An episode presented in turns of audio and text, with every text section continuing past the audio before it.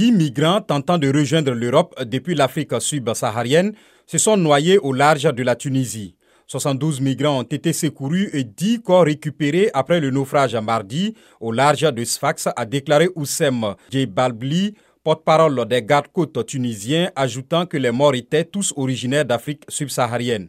L'Organisation internationale pour les migrations a estimé que les 441 décès sont en deçà de la réalité. L'OIM parle de plus de 20 000 morts en Méditerranée depuis 2014. D'après elle, pendant le week-end de Pâques, 3 000 migrants ont atteint l'Italie, ce qui porte le nombre total d'arrivées depuis le début de l'année à plus de 31 000.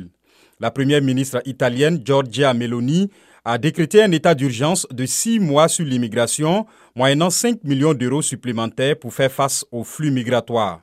D'après l'OIM, les migrants passant par la Méditerranée sont le plus souvent originaires de Côte d'Ivoire, de Guinée et du Pakistan.